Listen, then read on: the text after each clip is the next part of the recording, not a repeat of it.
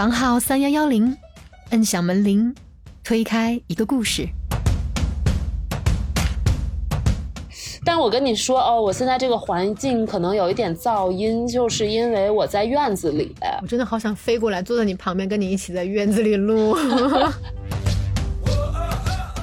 就是我跟我同事发生过一个特别搞笑的事，那一那个文件总共就五行四句话，我俩改了一个小时，一个小时算好啦，就是。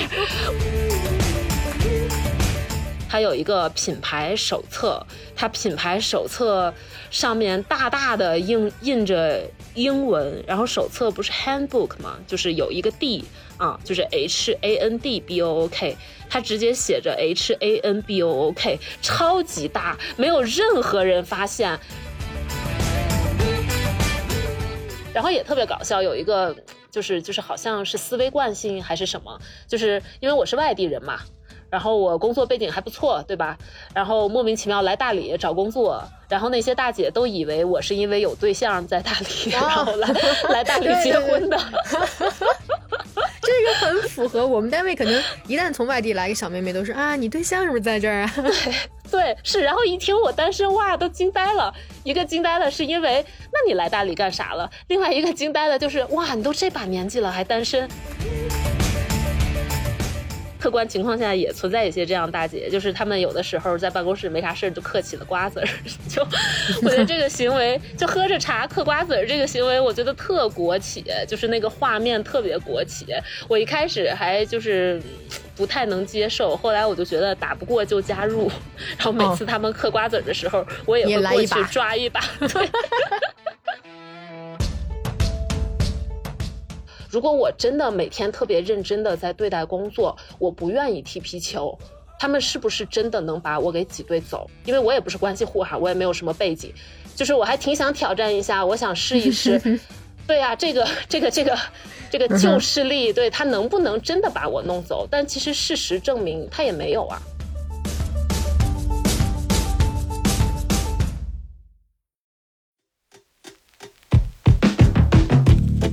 小伙伴们，大家好，欢迎来到我们的播客房号三幺幺零，我是凡凡。然后呢，今天给大家介绍一个我们的，嗯，算是老朋友，也算是新朋友，因为他在我们主专辑起码出现过两次了。然后的女生，我们她的名字叫做小鹿，返场了。对，小鹿的返场。然后呢，为什么我会邀请她来聊这期专辑啊？我觉得特别有趣的就是，这是一个从硅谷独角兽的公司辞职的，不是应该叫被开的姑娘，是。然后呢，呃，本来啊，特别让我觉得他信心满满的做了一期他的播客，叫什么？呃，从成姆斯特丹到大理福尼亚。好，然后。呃，他的播客叫去大理走小路啊，然后呢，刚好做完那期播客，我说哇塞，这姑娘要去大理当新移民了，可能她生活会从此以后不一样了。果然她在大理落成了一家书店，但是呢，过了两个月我去聊她的时候，她突然跟我说，她说嗯，我现在转头进了一家事业单位，走走到了宇宙尽头，就完全出乎意料。我说这是发生了什么？所以。我说你这是为了来上一下体制内，嗯，就是故意进的事业单位吗？然后呢，我现在就郑重的邀请来小鹿，先跟我们的听友打个招呼。Hello，大家好，我是小鹿。呃，凡凡已经介绍的非常全面了。我是一个书店老板，同时也是一个打工人，目前生活在大理。嗯，还是一个播客主，还是一个大理的新移民。然后 是的，对，然后还是一个就是上个月我不是在大理吗？然后就差一点都没有见着他的一个加班者，然后就加班狗啊。对，上个月太忙了。对，然后待会儿我们可以来介绍一下，我们到底在体制内你忙个啥？不知道你就是在外企的这种工作和体制内的工作又有什么区别哈？待会儿我们展开聊一聊。好呀，好，那就直接进入我们的问题清单。好，第一个问题，先来问问我们的小鹿，你通过短短的几个月的工作，哦，对，先介绍一下，你家小鹿辞职的时间大概不是被开的时间，大概就是。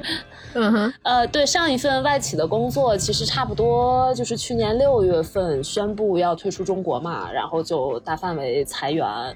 呃，我就是七月份来了大理，啊，然后开了书店，呃，十一月初的时候开始去工作的，那到现在五月底也差不多是在这家国企做了有半年的时间。嗯，所以是通过短短几个月的工作，然后呢，我们想问一下，那小鹿用三个词来概括你对体制的印象是什么？呃，其实没有三个词，两个词就够了，就是打破偏见，坐实偏见。打破偏见又坐实偏见，你就偏偏见到底是啥？就是，其实我在没有进入这种国企之前，还是有一些偏见的嘛。就是比如说官僚主义啊，然后还还有比如说，感觉办公室的人可能都在喝茶，然后还有公司里面会有很多的关系户之类的这种。但就是类似于这样的偏见，其实还是坐实了不少。然后打破偏见的点在于，就是我我以前会想着觉得体制内的。老板，比如说领导，各个层级都比较官僚，然后都比较，嗯，怎么讲呢？人情社会嘛。但其实我的老板就是还挺不一样的，就我觉得他身上有一些比较理想主义和热血的成分。然后我就是跟他聊了几次面试的时候，就我看到他，我会想到罗永浩，就 是。对，就是觉得就是在一个特别不一样的环境里，偏要做点自己认为对的事情的那种劲儿，就就这个还挺打破偏见的。只有老板一个人让你打破偏见吗？嗯，但其实老板他会影响这个公司的一些事情的处理嘛。就是在一些事情的流程上、处理方法上，包括公司的原则上，就是就都，反正这部分都还跟我想象的挺不一样的。就我举一个例子吧，因为我们是卖农特产品的一个公司，其实很容易想到的就是做直播，然后疯狂的去跟那个那个农户压价。但是我老板他就特别不愿意做这件事情。就是因为我们好歹是一个国企，是有一些使命感在的。他觉得我们是要把大理的农特产就是带出去，帮农民卖得更好，让他们赚到更多的钱，而不是联合那些商业化的资本去疯狂的压榨他们，压他们的价。然后其实量起来了，但他们本质上并没有赚到什么钱。就是很多这种细小的点都让我觉得。这个国企和我想象的国企还挺不一样的。嗯，那我想问，是先有打破偏见，还是先在就是你会戴着一个有色眼镜先进去，然后在那，哎呀，你看我的偏见又被坐实了，然后突然你发现你的老板，然后一股清流过来，然后你偏见被打破了，是这样一个顺序吗？嗯，差不多。说实话，我去面试的时候，就就至少前两次我都不觉得我会进这个公司，我纯粹是。抱着有一点好奇，又带着一些有色眼镜去参与了面试，是最后一轮，就是跟我老板面试的时候，就我突然发现他聊的事情跟前几轮的人都还挺不一样的，所以对你刚刚说的那个顺序，嗯，差不多就是这样。这个老板就是你们公司的算一把手了，是吗？啊，对，法人。他他是在给你画饼吗？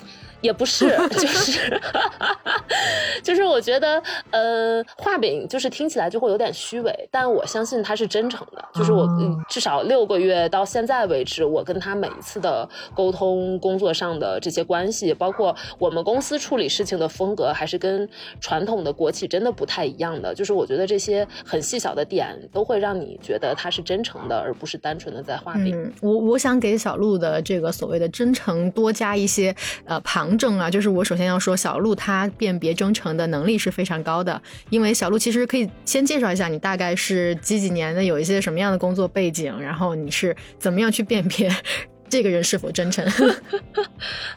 就是因为大家，因为因为我工作时间其实已经很长了，我基本上有九年的工作经历了吧。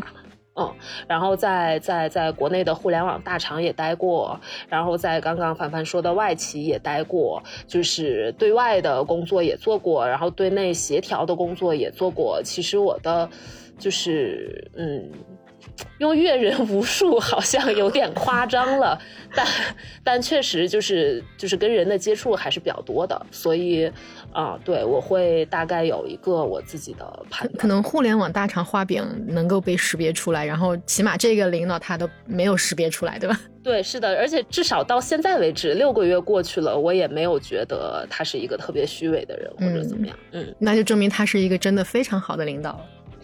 对，所以就可能这也是我为什么会进入到这样一个公司的原因。它其实和体制内和国企这种标签都没有太多的关系，而是这个人他比较就是能引起我的好奇心吧。嗯，而且其实我觉得国企的这个标签也可以说我们嗯能给它贴一些新的标签，不一定国企就代表着你刚才说到的那些呃原来的刻板印象。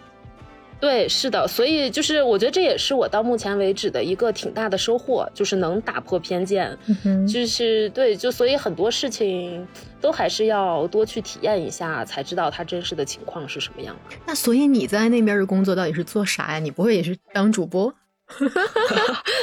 不是，我们公司 不做直播，就是我我我是做平台运营。其实我们公司是一个从零到一，呃，也是去年九月底才成立的一家一家公司。哦，这么新啊！哦，对，就是我我大概说一下吧，就我们呃，可能和。就是就是正儿八经的国企还不太一样，就我们不是那种有编制的，我们也是正常签合同的。我不知道，就是国企应该很多也是签合同的哦。就是我我我对这个就不是特别懂哈，就是我也不知道 编制是个事业单位是个什么东西。啊，就是我我我们是相当于一一家就全国比较大的央企，我就不说是什么了，和大理州政府一起成立了一个专门做数字化解决方案的这么一个公司。然后就是这个这个这个是州政府他他牵头做的嘛。然后这个公司和另外一个股东方一起成立了我们公司，所以。呃，它还是有一些央企和州政府的背景在里面，但它其实同时也是有一个，就是不是政府背景的外资在里面。哦，那所以企业文化是融合的。对，是的，所以就是我我最初刚进去的时候，我们公司是九月底成立的，我是十一月初进去的。其实，在我之前，这个公司就差不多，呃，跑了一个月左右嘛。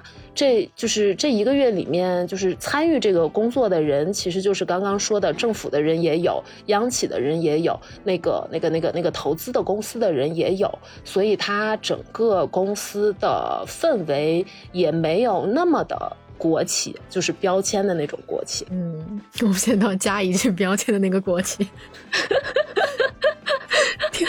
对，嗯，然后我在里面就是就差不多一个月左右，我进去就相当于从零到一把公司怎么运营这个事情给盘明白啊啊，就是我在在我进去之前，公司可能只有业务部门会去疯狂的拓供应商，但是这个供应商上了我们平台之后，他具体要怎么卖这个事情。是还没有梳理清楚的，然后我进去了就承担这样一个角色，其实还是依赖于我之前的互联网运营的各种各样的经验吧。哦，所以其实你也算是去了算元老级的人物了吗？嗯，算是吧。哇，算算是。因为当时也没，当时也没几个人，现在还没几个人。但是感觉就是一个元老级的人物，我做了六个月，突然想着要辞职啊！哎，刚才我们有介绍过你要辞职这事儿吗？呃，有介绍过哦。行，那好，我就就是觉得你一个元老级的人物做了六个月想辞职，待会儿真的很好奇为什么你会想要辞职。那等一下，我们现在还是先按照问题清单走啊。嗯，先想问问你啊，你作为一个外企毕业的人，你觉得去做这种跟体制内有结合的工作，你会有障碍吗？嗯，非常有。就是我直到现在我都还会有一些障碍，就是最初的时候那个障碍是特别大的，因为就是公司性质太截然不同了，然后你周围的环境遇到的人。就也完全不一样，所以一开始是一个全懵的状态，就是你没有办法用之前的职业惯性和你处理事情的方式再来面对这一摊子事情，就是你发现你之前会的那些。嗯，形式也好，流程也好，这些方式都不管用了，就是要从头开始去适应这个环境。就举一个特别简单的例子，比如说，就我们要去走流程，然后要拿到公司的一笔钱，就要写好多好多文件，然后那些文件里面的词儿，就是别人能脱口而出，你知道吗？什么？对呀，什么只只在怎么怎么怎么样，就反正应该是当时考公务员，他们说就是申论，对对对，就是对分数比较高的人就很会写这种东西，就我全懵，就是我完全不会写那些文件。我我记得，就是我跟我同事发生过一个特别搞笑的事，那一那个文件总共就五行四句话，我俩改了一个小时，一个小时算好啦，就是我还就我特别崩溃。对，然后你你以前的就是所有的做的事情，就是反正我能把话说清楚就完了，是吗？对，是的，以前就是说人话。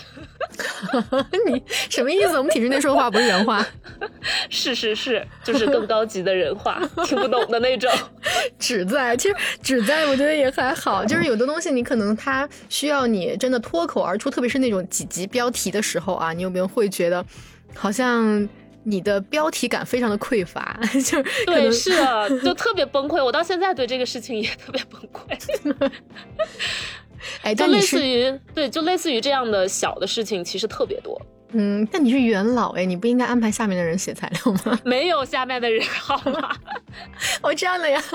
对，就其实就与此同时，还有一个偏见，就是，呃，我我我本来就会觉得体制内的人嘛，就关系户也多，大家来这儿都不是为了做事儿的，都是准点上班、准点下班，然后事情能拖就拖，然后果然到六个月，就到现在为止，我觉得我身边的很多人也是这样的。就所以，真正能做事情的人几乎就没有。就你上次来的时候问我为什么加班那么夸张嘛？因为整个公司只有我一个人在干活，就是他们所有的活他们推来推去，我就觉得算了算了，我弄。然后就就就变成了，其实一整个项目看着好像那个分了五六个小组，什么保障小组，乱七八糟的，但实际上最终在承担这个事情，在真实的去。落地这个事情呢，只有我一个人，所以我就会变得特别忙。嗯，我能大概理解你说的那种感觉，但是，哎，不应该每个小组都有各自的分工吗？就是比方说，嗯，什么保障小分，对呀，分了没用啊，然后他会踢皮球啊，他踢给他，他踢给他，所以我觉得这个也是，就是特别直接的一个工作障碍吧。就是我发现，嗯。推动别人去做事情的这个阻力，是我职业生涯以来最大的。哦，以前其实，在企业里边，在外企的时候，可能或者是以前在互联网大厂的时候，大家不会推工作的吗？也会，但是轮到你了，就还是得做。而且就是，我觉得至少哈，就是社会上的工作，我这么说就是，嗯，就反正我是觉得，至少社会上的工作还是有那个竞争感和那个压力。因为如果你长时间不做的话，你可能会走，你可能会被裁。但是，嗯，体制内的工作，就反正像我们这样的国企。关系户有一些，然后再加上国企本身也不是特别容易开掉一个人。当你出现问题的时候，他会先教育你、感化你，然后给你换岗位，让你再试一试这个，再试一试那个，就是，啊，就是就是他完全没有这个危机感，所以就推呗，就就特别合理。嗯，明白，退出机制的不明显。是，但是我这么说也不是 让我们的听众朋友学会这一套哈。我觉得工作其实无论什么工作，就算它稳定，也是为自己，就是你学到的所有技能，都是日后可以为你自己加分的。所以如果你现在推了躺了，就尤其是年轻人，就我觉得，嗯，如果你一直就学到了这些陋习，而没有学到真正的一些能力的话，其实反而是一个。挺大的失误，其实其实就是在浪费自己的生命嘛，肯定是不主张让年轻人浪费生命的。我觉得，对呀对呀，就是我部门也有一些小姑娘刚应届生毕业就就进了我们公司，我我也是这么跟她说的，就嗯，我会觉得就是就是就是年轻人吧，就不要太追求这些标签化的东西。那所以我就挺好奇的啊，就是你。在大理究竟发生了什么？就是让你本来在那儿好好开着书店，就我觉得到大理去的人啊，一般都是全国最风花雪月的这个地方，然后应该收集的都是呃来的数字游民啊，来寻找心灵的自由的呀，或者是至少是来开民宿赚钱的。就我我没有听说过哪个人说，哎呀，我要去大理找工作的，所以就就会想说，你到底是发生了什么，让你在大理好好开个书店，突然想到要去入职一家这样的什么国有企业？我本来以为你入职的是事业单位，嗯，是是是，就是我觉得，嗯，可能你刚刚说的那种在大理的生活状态，它也未必是大部分人或者是全部人的生活状态，它可能还是有一些我们通过社交媒体、通过各种营销渠道去获取知识的这个，就是美化了之后的这种感觉。那对于我来说的话，我我我去找工作最直接的原因就是因为穷啊，要赚钱啊，就是我肯定我肯定不是为了找。工作来了大理，但是，呃，工作确实可以赚到钱，就是可能只是为了钱去工作而已吧。然后就是在去年年底的时候，就客观上非常直接的，就是有一些经济危机，然后心态上也是。嗯，因为很多在大理的人，他们都有一技之长，然后可能能接独立的项目，比如说什么建筑师啊这类的。就我觉得我自己在职场上的优势哈，就是比较擅长组织协调沟通，就用我朋友的话说，就是撺掇。所以我觉得我比较适合在一个体系里面去工作。然后就不太适合单打独斗的那种，所以上班可能是最快变现，就是能效率最高的赚钱的方式。然后当时就是去年年底的时候，就意识到，呃，比如说我有车贷，有社保，然后有有我自己年底就是给自己买的那个保险，还有我父母的保险，就是我算了算，划拉了一下，就是好大一笔钱，我就决定先去工作几个月看看，所以就去工作了。那你工作的这几个月收入符合你的预期吗？嗯，怎么讲呢？至少是嗯完成了我当时的那个目的吧，就还是达到了我当时的那个目的，确实缓解了我年底的那个经济压力。但是收入的话，一个是大理，这是一个十八线小城市，虽然它是个旅游城市，它是一个很有名的十八线小城市。对，就是另外再加上这是一个国企嘛，它跟外企的那个那个薪资构成各种它也不太一样，所以收入肯定是腰斩的，就都不是腰斩了，可能是小腿斩。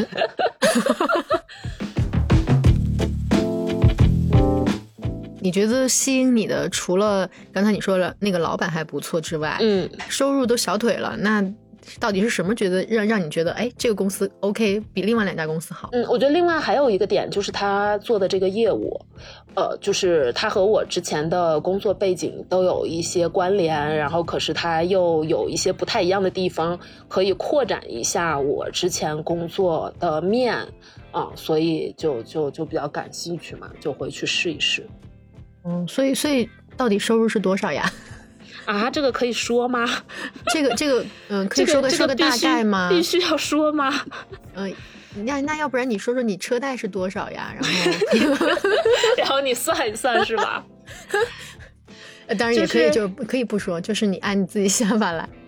嗯，就是我我我这么说吧，就是大理平均的薪资水平。呃，可能工作个七八年之后，也就是几千块钱。然后我应该是属于我们公司工资还比较偏上的一点，但我我我应该是比较就是相对比较特殊的了。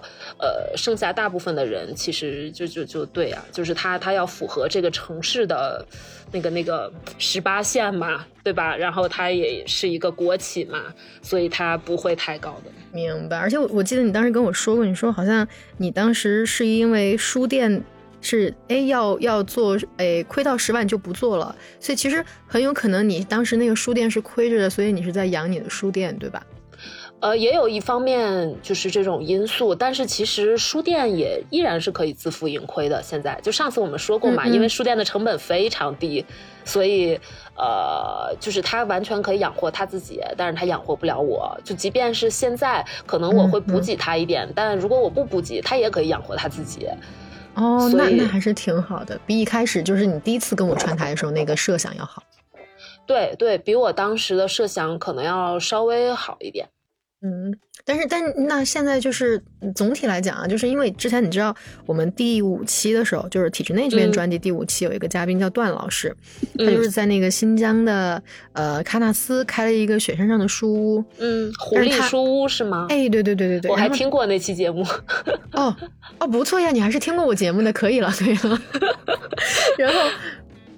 段老师当时他是听了认真的听了你的那期，就是第一次跟我们在主专辑录了录的那期节目，听完之后他当时就跟我发消息，他说：“凡凡，哎，这个小鹿啊，他的这个书店到底，哎，是靠什么来收入的呀？他的经营状况是怎么样的呀？开书店不都是亏的吗？他为什么还可以？就是他他对他觉得听了你，他觉得信心满满，所以他很好奇你的这个经营状况到底是啥样。”呃，我觉得就是刚刚我说的那一点。首先，呃，我之所以开这个书店也是有这个原因，就是它成本足够低，就是它低到可能，诶，就反正不像在城市里开书店一样压力那么大。即便是我完全的补给它，我也可以支撑的一个状态。然后另外就是我书店，因为我工作日要上班嘛，我工作日是招义工的这种形式来做的。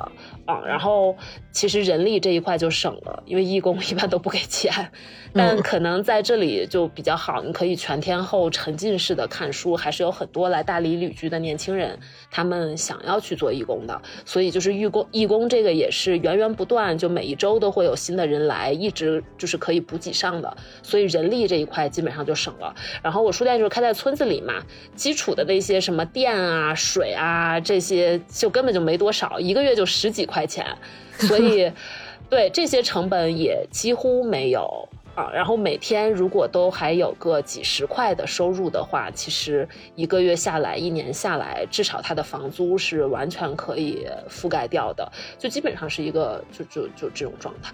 等一下，我就算一天一百块钱的收入啊，三百六十五 天一天一百都太少了。这种情况每天可能就是二三十。哦，真的吗？那所以，所以你那个房租可能也很便宜。嗯，是，就村子村子里租房很便宜的。我现在算下来，一年也就才两万块，可能还没有。嗯，不到两万。哦，难怪。嗯，你所以对，所以就是因为成本很低，就这个是核心的原因。但是你也算是三文笔村非常网红的店主，好吗？就我现在，我现我现在找到了一个网红店主人的打听他的那个书店的经营状况，对，就很还是很很神奇。就是我从来都都以为，就是一个网红的书店啊或者什么，它的成本可能不会低到这个程度。但是现在我大概明白了，对，你要想亏到十万，那也得好多年啊。所以我跟你说了嘛，我会在大理待很久。对，懂了。你刚才跟我说，你还在大理待很很多年，一开始还不懂什么原因，现在知道了。这个也和它是一个十八线小城市有关系。它这个地方就收入虽然低，但至少在房这一块的成本还是挺低的嘛。就即便是在这里上班、工作、租房子，其实都很便宜啊。就像我我我我是在就是大理，它游客比较聚集的地方就是大理镇，其实就是大理古城附近。但我上班是在下关，就是大理的城区，离古城有二十多公里。呃，就每天通勤这个时间太长了，所以我就在公司附近租了一个小公寓，一个海景公寓哦，就是窗户打开就是洱海的那种，一个月才七百五。啥？我惊了！对，所以就是这个地方虽然收入水平低，但它确实生活成本也不高。嗯，而且你能在那儿租七百五的房，你要气死我们听众一半儿。但我还有其他生活成本啊。对对对，我知道。但是，呃，总体感觉啊，就是说这个生活还是比较舒适的。但但想问啊，就是你凭着你当时那个外企的简历去面试体制内的工作，当时你有没有一种就是？嗯，属于觉得我到十八线小城市，我从一我从一个新一线城市，然后到一个十八线小城市，然后去到，但是其实我觉得大理不算十八线啊，咱不能这么说，就是有没有一种降维打击的感觉？嗯，虽然就是很长一段时间，我嘴上都是不承认的，就是我觉得 只是环境不一样，然后不同的环境，可能你有不同的生生存策略，然后有不同的适应环境的方法嘛。就是虽然我之前总这么说，但是半年过去了，我也不得不承认，确实有，就是确实还是对有这些。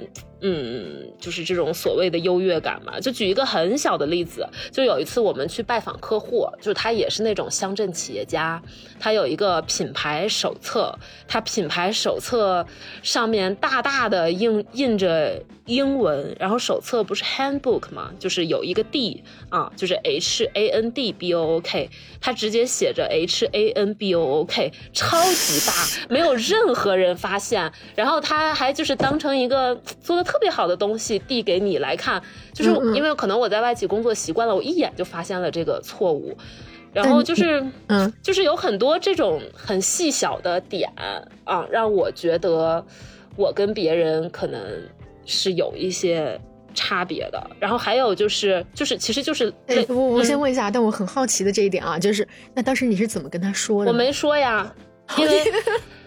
因为在场的所有人，还有我老板、我同事，我们是一起去跟人家谈合作的。所有人都没说，都在夸这个手册做的好。我 我不可能，对呀，不可能。反正这个，反正这个手册也不是你们未来合作的部分，对吧？对呀，对呀，是呀，是呀，就就就嗯嗯，对。然后还有嗯嗯，还有一些情况，比如说同事做 PPT、做视频、做这种东西。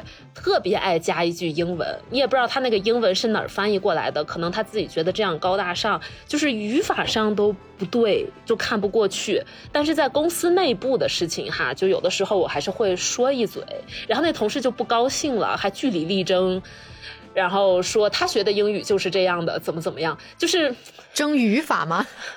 反正就是就是很多这种很细小的事情，嗯，就不得不让我觉得还是有那种你说的所谓的就是降维打击感。哦，我本来以为是想说在面试的时候，就比方说你去跟别人一起面试，那个就随便递个简历什么的，可能你的简历都会就是。被人家多看几眼，根本就不会再看后面的人了，那种感觉就没想到，就是在工作当中，其实也有很更多的这样的细节，对吧？嗯，面试就是完全像你说的那种，就是，呃，就我觉得我这个岗位我不做，根本没人能做得了。我这么说是不是不太好？但确实是，就我会觉得，嗯。就是面试的时候也是，无论是 HR，反正每一轮的人都还是一上来就会先说一些客套话，就是嗯嗯，就像你刚刚说的那种，就是我之前的经历，然后包括待过的公司，其实都还是会有非常多的加分的点的。嗯，那其实对，因为我们以前也是有一些小伙伴嘛，他们在外企工作，像那个第四期的小王，然后呢，他就是在。不断的给自己找想进体制内的机会，他就一直在找国企、找央企。最后他还是就是虽然历经的时间比你长得多啊，他可能历经了三年时间，但是人家最终还是找到了两个国企、央企的那种比较好的 offer，然后嗯，他还有挑的余地，所以这一点上也是让人觉得，哎，那还就是挺不容易的。嗯，其实我觉得就是深层一点讲，我会觉得中国社会，包括是你看现在国企里面，就至少我的环境哈，都是那些嗯本本分分上了九年义务制教育出来，然后就像同龄人的成长环境，就多多少少还是有点崇洋媚外的吧。就是就从我同事特别爱用这种蹩脚英文就看得出来，他觉得加一句英文就高大上。就我觉得这个东西。嗯，尤其是又要提这个词了，尤其是在大理这种十八线小城市，可能对稍微加一点英文都会觉得哎牛逼了一点，所以呃，在在在在这个事情上有加成，我觉得也特别的合理。啊，就是嗯，就是这种肤浅的优越感。明白。那那那你最近到底你你刚才说的那个，就是除了你这工作也干不没谁能能干得了，那就是是因为你呃不是因为这个你最近老加班吗？对呀，是呀，就是一部分是因为。哎呀，感觉这么说自己也不太好。就是一部分可能是因为工作能力比较强哈，工作效率，工作效率比较高，所以就是呃做了一个项目的负责人嘛。然后无论是内部各个业务的部门，还是外部去谈合作啊，然后去投放广告啊，这些其实基本上都是我一个人在亲力亲为。就这种感受，我之前没有过，因为我之前呃也是做过项目运营，其实我就只需要做运营的那个板块。就可以了。然后每一个业务的板块，包括对外的一些合作，其实都有专门的人和专门的团队去负责。但这一次，就是我不仅要做好自己运营和协调的那个部分，还是具体的每一条线我都要去做。就举一个特简单的例子，我们那一次活动其实就是三月街嘛。就前一阵儿五一之后的那个大理有名的三月街。对对对，大理白族的一个一一一个节庆。然后三月街的场地装修都是我本人亲自去现场盯的，就是从下午的一两点一直盯到晚上十一点，看着师傅把那个场地纸啊什么的全贴好了。这种事情其实之前真的没有发生过，之前就是到点儿了去验收就行了。嗯嗯，对，所以嗯嗯，所以所以就感觉就像是你们企业特别的小，就过度扁平化 那种感觉。对，一个是就手头的活实在是太多了，所以要加班。第二个就是我们刚刚前面提到的一个原因，就是因为其他人都会甩锅，都会踢皮球，都会推，然后推来推去，有的时候真的跟他们推的也闹心，就觉得这多大点事儿啊，可能就用得了你半个小时，你慢一点一个小时也搞定了，非要绕来绕去，就有的时候我就是会特别心累，我就觉得那算了，我做我做，然后就。就就对这种小事也会揽到自己头上，所以就一直在加班。但是我说实话，我们公司除了我，别人几乎都不加班。啊，这样的吗？那是的，就除了我和我老板可能加班比较多，呃，然后可能也因为我太卷了哈，我把我们公司的这个加班文化给带 起来了。然后他们可恨你了是吗？是，然后最近可能陆陆续续的也有一些人在加班，然后跑业务的同事，他们本来工作时间跟地点都是相对弹性的，就他们就不纳在加班的这个范畴里哈。其他坐办公室的人几乎都不加班，所以这个就是你为什么想辞职的原因吗？嗯，也不是，就是。啊，辞职的原因可能就是没有经济危机了，钱赚够了吧？哦，这样的吗？也不能，也不能说钱赚够了，就是至少很客观的经济危机是解除了，然后主观的就是心态就是我们前面说的，我来大理又不是找工作的，就如果我真的是要工作的话，我会回成都去。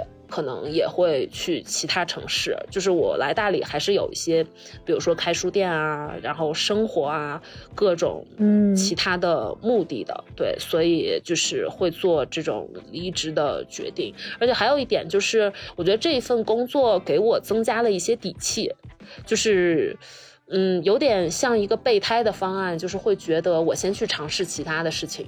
如果实在不行，那我大不了就找个工作。就是我觉得会有这种底气。之前我刚来大理的时候是不会有这种这种想法的。哦，我明白了。其实工作对你来说就是个备胎，然后呢，它其实是随时可能发生在你生命中任何缺钱的时候。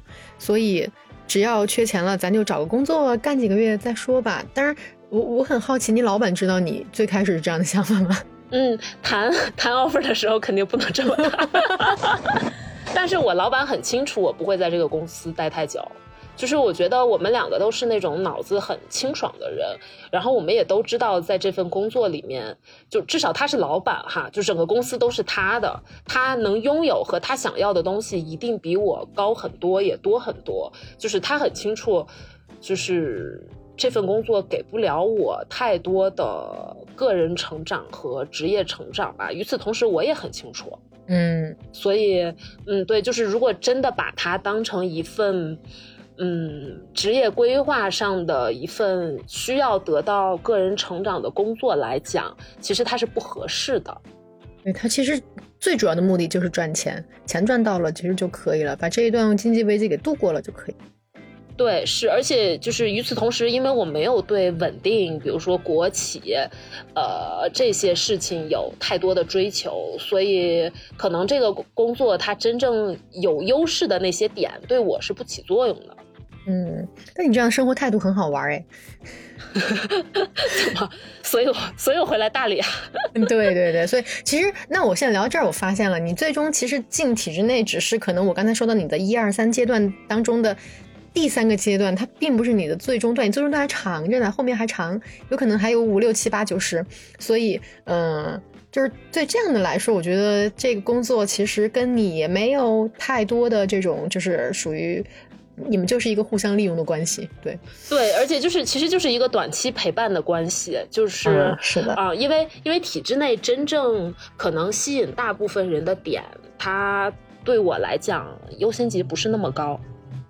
白，那那不管，反正你现在也算进了，你还是给我们举一个你关于工作中可以分享的体制内应该如何为人处事的故事或者例子。嗯，为人处事啊，那我踩的坑也太多。讲，就是就我刚刚说了嘛，因为我可能就我可能比较专注于做事情，所以有的时候他们甩锅来甩过去，踢皮球来踢皮球去，我就把这个事儿给接了。但可能这种做法是很得罪人的，就是大家习惯了那种推拉，然后突然冒出来一个愣头青说行了，就此打住，我来，就可能大家就会懵了，然后就一来二去。就大家就觉得我可能是想表现，然后我想卷，就就这个事儿我也觉得特可笑，你知道吗？就是我有病吗？我在你这儿卷，对，但但但可能就是别人会这么想嘛，然后就会有呃关系不错的人来提醒我，甚至来提醒我的这个人，他也不是出于跟我关系不错来提醒我，而是他想刷一刷他的存在感，就是。就是刷一下他的优越感，就是你看，呃，你你看不清这些事儿，我能看清，我来提醒你。就是他他他甚至来提醒我的那个目的，都是特别就是标签的那种国企的，嗯嗯，然后就就就就会有人提醒我说我不合群，什么什么，不要显得特别卷，然后给我提的建议也也就在我看来还挺可笑的哈，但好像就是也挺正常的，就跟我说。这些办公室的大姐都是那种小恩小惠就能笼络人心的，你没事多给他们买点零食，多请他们喝喝奶茶，然后就跟我说，你不要总是加班，你就算加班你也悄悄的加，不要在办公室就是到点了你就去吃个饭嘛，吃完饭回来人都走光了，你再加班做你的事情不就行了吗？人家都走了就你不走，每天都这样，你是什么意思呢？就是你知道。就跟我来说这些，我都觉得就是有些可笑，但似乎在这个环境里也合理。它就是一个在这个环境里非常合理的一个建议。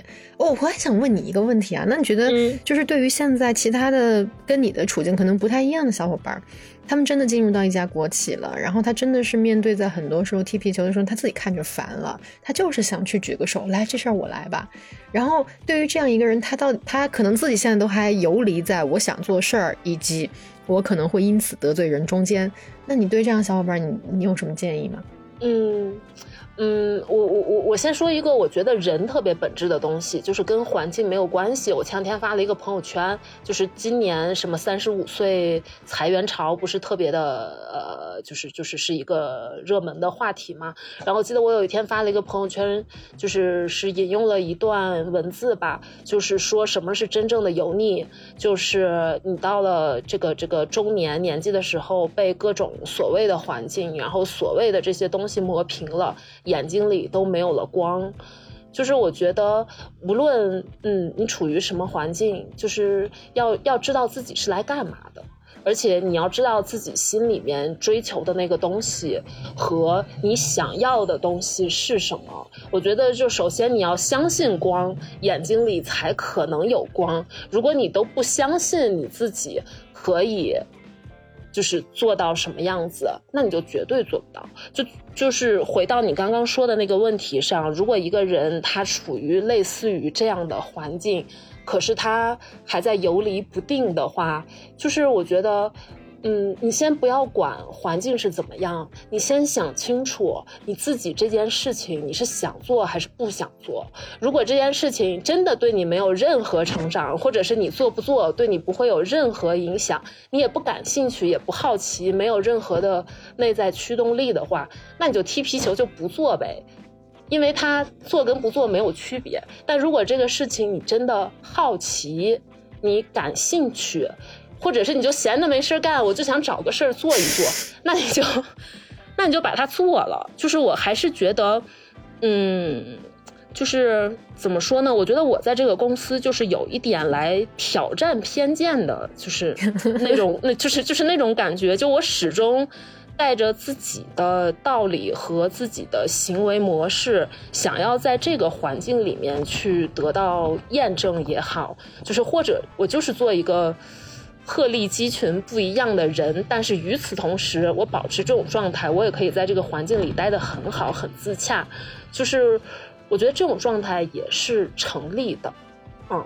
所以，嗯，就回到你刚刚那个问题，就我觉得，首先调整自己的，呃，就想清楚自己的目的。第二个就是调整自己的预期，就是如果你选择做鹤立鸡群的人，你就不要。就是还想要那些良好的人际关系，但如果你真的是想要这个良好的人际关系，你是来工作里面想要交到一些很不错的朋友，希望每天大家都笑呵呵的，那你就真的不要想做事情了，就这么就是维持这种状态待下去也挺好的。就是我觉得自洽特别重要，可能也不是不要想做事情了，就是说我可能会。选择一下，在择友这件事情上，我可能就会有了一个选择性。有一些人，他可能跟我的本质是差不多的。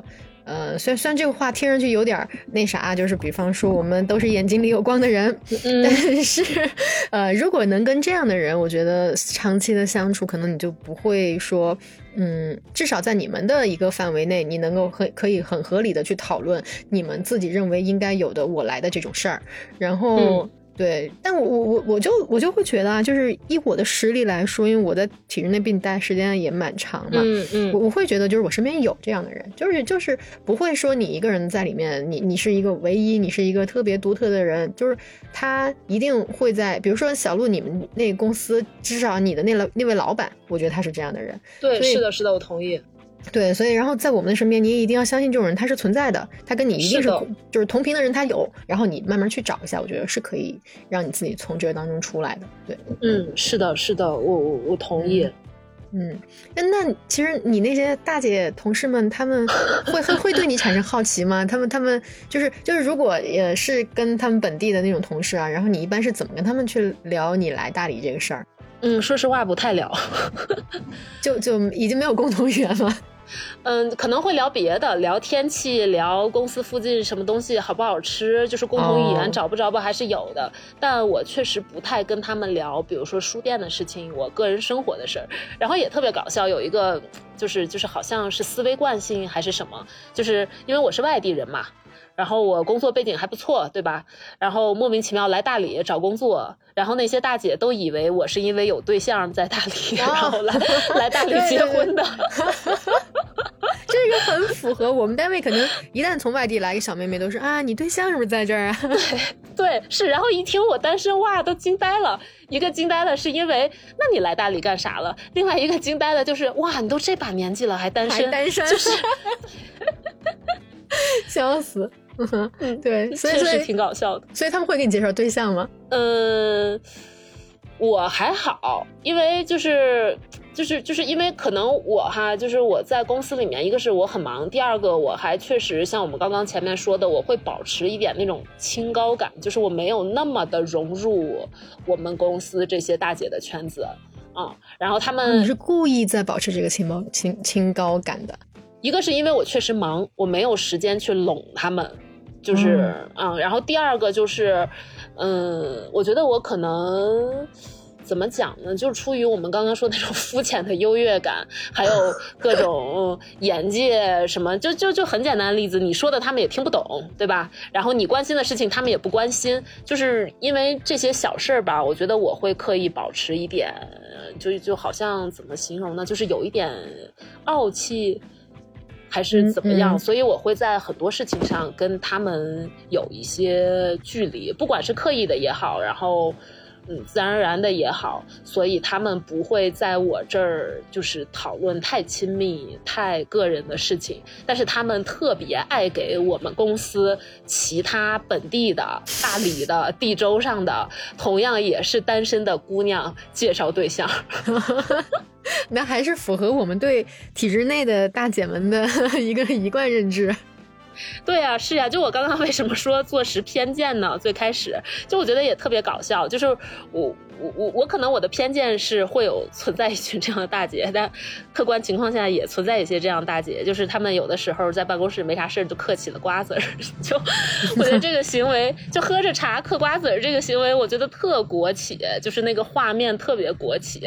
我一开始还就是不太能接受，后来我就觉得打不过就加入，然后每次他们嗑瓜子儿的时候，我也会过去抓一把。明白，明白，明白！哇，这个我都能想象你去抓一把的那个画面，然后 就是咱们特别酷的小鹿，然后在旁边端着一杯茶，嗑着一个瓜子儿。对啊，就是这种时刻，可能就是我我我我我可能比较融入他们的时刻。嗯，但我觉得这个也算是一种为人处事的方式吧，就是呃，咱也不能说一直保持着那种清高感，然后不然的话多累啊，是吧？对呀，对呀，是呀，是呀，就是，对，但是你还是就是一方面要有一些亲近感，但另外一方面还是要有一些距离感，就是自己把控那个度就好了，我觉得。嗯，能够理解，明白。那你对现在想来大理或者开书店的，就是想来大理或者想开书店或者想进体制内找个工作的人，你有没有什么建议或者嘱托？嗯，就是我我我这人一般是这样，就是我觉得但凡别人跟我聊他想做个什么事儿，我都会先鼓励。就是我觉得就是敢想敢为，就是别犹犹豫豫的瞻前顾后，不然什么都做不成。啊，所以我觉得，无论是想开书店、想进体制内，或者是就是你想做一个什么事儿、想找一个什么样的工作，我就觉得你先去找，就是先干，完了再说别的。嗯，但是。就是，既然说到这个，我觉得还是书店咱就别乱开，除非你也能找到一个那么便宜的房租的房子，是吗？对，就是你想好了，就是把这个成本核算清楚，把自己在这里面的得失想清楚。因为就我自己来举例哈，我我在成都，我绝对不会开书店，就我觉得那个压力太大了，我可能。但凡我冒出这个想开书店的想法，我就会来大理这样的地方。所以，嗯，就是我觉得 书店，嗯，就每个城市现在也有挺多挺不错的独立书店的。如果你真的喜欢，你就去照顾他们的生意，就去那里坐一坐。如果你一定一定一定要自己开一家书店的话，就把得失利弊想好了，并且做好，呃，甚至就不说短期内不赚钱，甚至长期都不会赚钱的这个打算。再去做这个决定，嗯，我觉得开书店是这样的。然后想进体制内的话，就我觉得想进就进呗，就是只要你想清楚。为什么？就其实说了那么多，即便我觉得，因为现在大环境很差，我觉得即便一个人他不知道他的工作内容是做什么，他只是单纯的为了追求稳定、追求一个安全感，想要进体制内，我都非常鼓励。我就觉得，嗯，你做一件事情，想清楚自己要的是什么，然后想清楚你在这里面的有舍有得的那个得失的部分是什么。包括我团队今年，嗯，就是过完年之后也陆陆续。续进了几个有小朋友，然后也有工作挺长时间的人。就如果他已经跟我说清楚，他就是想找一份稳稳定定、朝九晚五、准时下班的工作，我也非常的鼓励，我就会保障他能准时下班。就我觉得你要想清楚为什么就 OK 啊，然后从。嗯，怎么讲呢？我觉得从人的就是心态、心理上来讲，其实大部分事情你但凡已经想做了，可能你已经都知道了这个事情它里面的积极因素是什么，不然你不会想做。就只要你想做，你就先想好那些真正驱动你想做的事情，就想做的因素是什么去做，然后做的过程中想清楚得失，然后及时止损，就 OK 了。嗯，明白了。其实我觉得可能听到这儿，就有小朋友在想：哎呦，咱们小鹿姐姐的工作，她到底是哪儿的呀？我只要想来说朝九晚五，你就能给我保证，你公司还招人吗？招招招！真的，我我也打过广告哈，在大理的小伙伴，真真真的假的？你这样会把你公司暴露的。嗯，就是，但是因为我团队非常需要人。哦，真的吗？是的，那要不然我让他们可以后台来个邮件啥的，可以。但是我还是讲一下我的条件哈，就是，嗯，就首先你要 base 在大理，你是可以正常的坐班工作的。然后其次要有互联网的从业经验啊。然后即便是，呃，不不限。这个主要看，我觉得工作年份其实跟工作能力不完全成正比吧。就只要你潜力无限，我都 OK。然后另外，即便你是应届生，但是如果你在学校期间做过一些跟互联网相关的事情，或者是你自己独立的能承担去做一个小的项目或者是什么之类的，这些都 OK。然后我。最近在疯狂招人，真的吗？我还给问着了，这个不是我们清单上的问题。然后。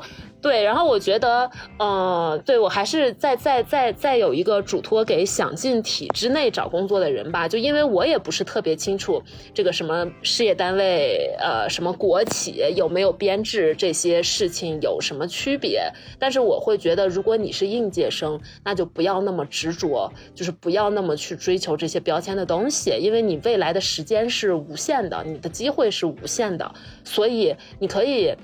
就就哪怕像我们公司这种正儿八经签劳动合同，没有所谓的编制，我觉得这样的公司你也可以试一试，因为像像我们公司，我们的副公司可能 就是有编制的，那你也会有无限的机会在里面，所以就是对，尤其是应届生小朋友，千万不要给自己设限。嗯，明白了，那我也帮他们问问啊，那你收入大概多少呀？我前面不说了吗？十八线小城市的收入 不是，那人家比如说一来实习工资啊，或者是呃初步就是起步工资，大概得有个嗯，可能两三千的样子。但但以后还是有机会涨的，对吧？对，有机会。而且我不说了嘛，就是如果你真的足够牛逼，你被我的副公司的老板看上了，你甚至都可以有编制。啊，对，有编制，但还我还想说一点啊，那小鹿这儿不是马上要辞职了嘛？然后如如果真 招着了，你们以后可以奔着他那个岗位去。啊，对，可以欢迎非常有工作能力的朋友们和非常有对经验的朋友们。如果你想来大理，住在一个七百五十块一个月的海景公寓里面，与此同时还有一份朝九晚五。国企的工作的话，我觉得我这个工作，嗯，就是非常符合各种预期了。这么这么想的话，有有这样想法的小伙伴的话，那就可以直接把你们的简历，要不发我邮箱吧？对，我给你转过去，我能快点走。不过我说实话啊，小鹿，你这个还算是特别有这种，我觉得工作责任心的了。都要辞职的人，还在拼命的给人招招，还在拼命的招新人。嗯，就是我，我觉得我这个人可能就也还是有一个毛病，我我我我我觉得，嗯，怎么说呢？嗯，就就总结两句话吧，就一个是我不太以对自己的要求去要求别人，第二个与此同时，我不会因为环境的变化而降低对自己的要求，就是我不会因为呃怎么样我就变成一个没有责任心的人，然后或者是我不会因为呃大家都。是一个什么样子？那我的这个就是我的这个标准就不去达到它，就是我很难这样。然后我我我一直以来的工作，我都是一个挺讲义气的人，就是我觉得我答应老板的事情我就要做到。所以即便他会呃卡一段我的离职的时间，因为他也跟我讲了嘛，说现在暂时没有人能顶上，然后现在又处于一个比较关键的阶段，因为马上大理的暑期旺季要来了，我们在做一些。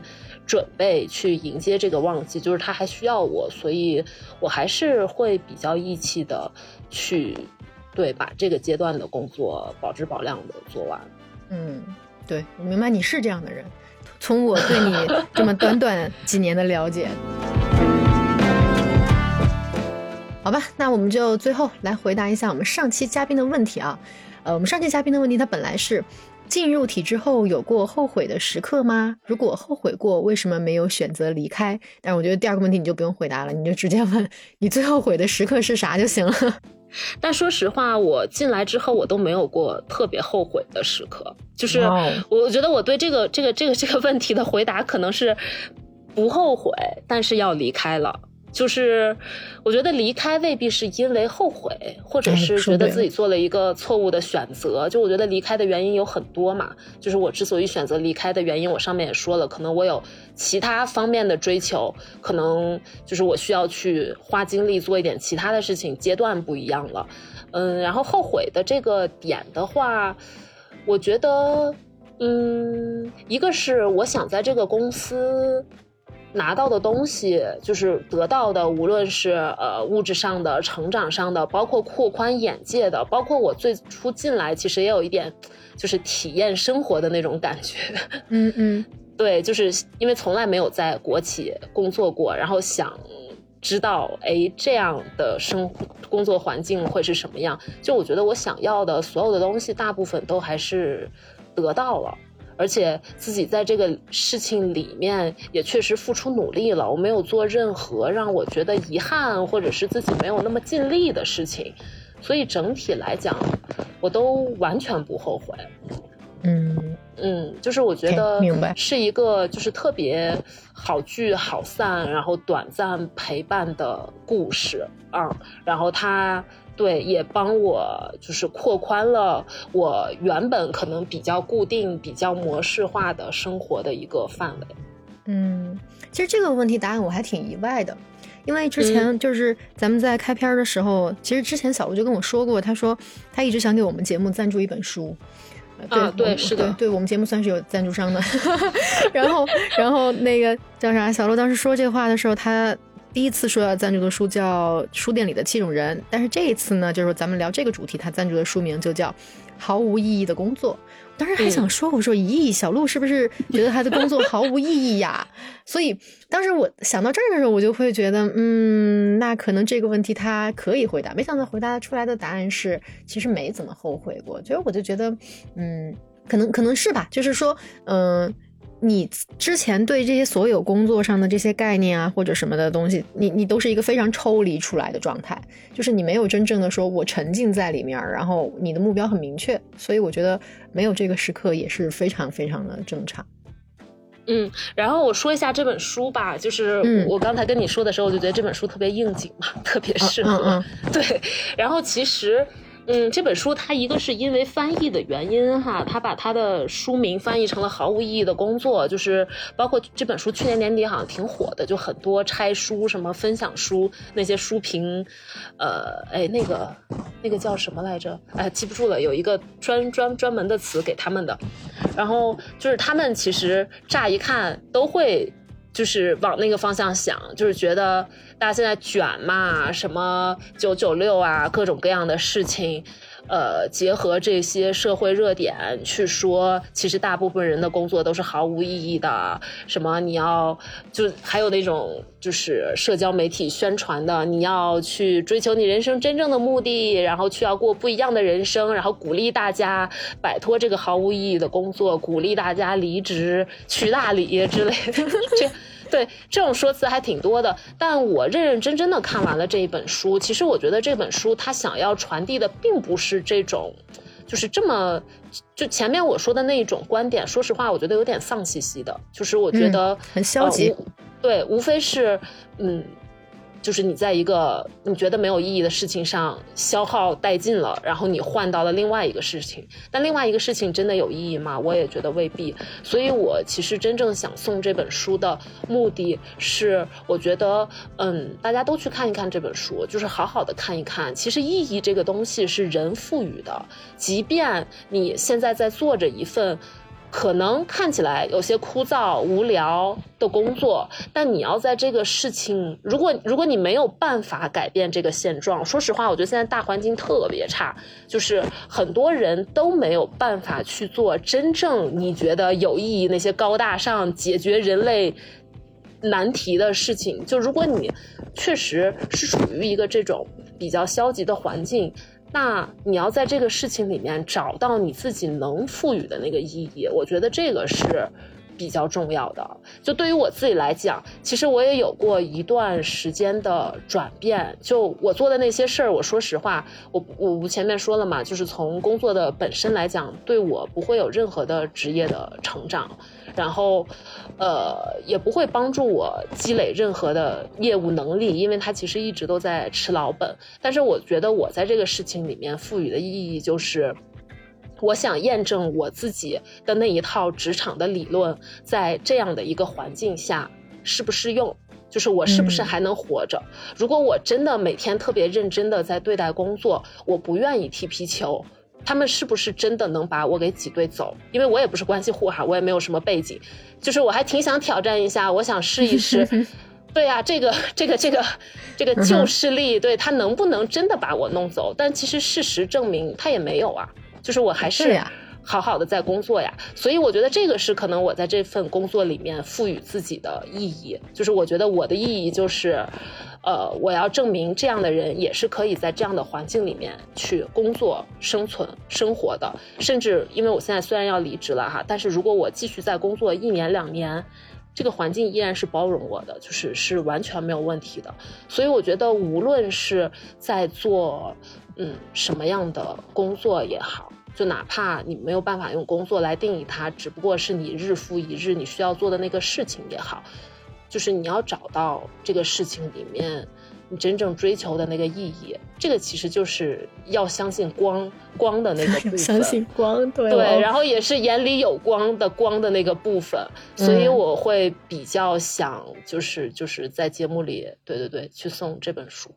嗯，非常感谢小鹿送这本书给我们。其实，呃，要不然我们就先定个规则吧，到时候评论区，比如说呃留言。然后小鹿最喜欢的一条，然后你选出来你就送，可以呀，反正反反正你谁也不认识，大家就好好写留言，写啥都行。对，好呀。然后 我突然，哎，我突然很想，谁给我投简历我就送。啊，投简历吧。算了算了 算了，投投投简历，万一投的人不止一个，那 你咋办？嗯，这这个这个不好量化，你总不能说投简历的人。简历字数最多的，咱送一个。